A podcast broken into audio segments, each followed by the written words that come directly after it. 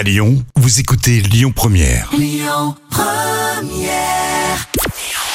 Bonjour Rémi, bonjour Jam. Comme tous les jours, on jette un œil aux audiences. Colanta était leader hier soir. TF1 a rassemblé plus de 3 millions et demi de personnes. Ça représente euh, près de 17% de part d'audience. Euh, Derrière, on retrouve France 3 avec la série Crime Parfait. Euh, France 2 complète le podium avec la soirée consacrée à l'anniversaire de Renault. L'actu du jour, c'est le rugby qui reste sur France Télé et plus précisément le tournoi Destination. Le groupe conserve les droits de diffusion télé jusqu'en 2025 inclus.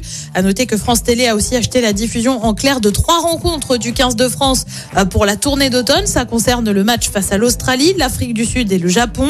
Euh, D'autres chaînes, notamment TF1 et M6, avaient fait part de leur intérêt pour diffuser les matchs du tournoi Destination. Il faut dire que le tournoi, c'est en moyenne 6 millions et demi de téléspectateurs devant leur télé.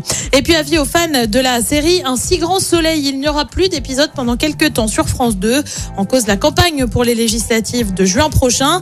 Euh, conséquence, eh bien à partir du 30 mai, il n'y aura plus d'épisodes pendant trois semaines.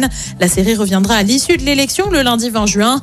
En mars déjà, la série avait été un temps déprogrammée en raison cette fois de la présidentielle. Côté programme, ce soir sur TF1, c'est Grey's Anatomy. Sur France 2, c'est un document, un si long silence avec le témoignage de Sarah Abitbol, ancienne patineuse qui affirme avoir subi des violences sexuelles de la part de son entraîneur.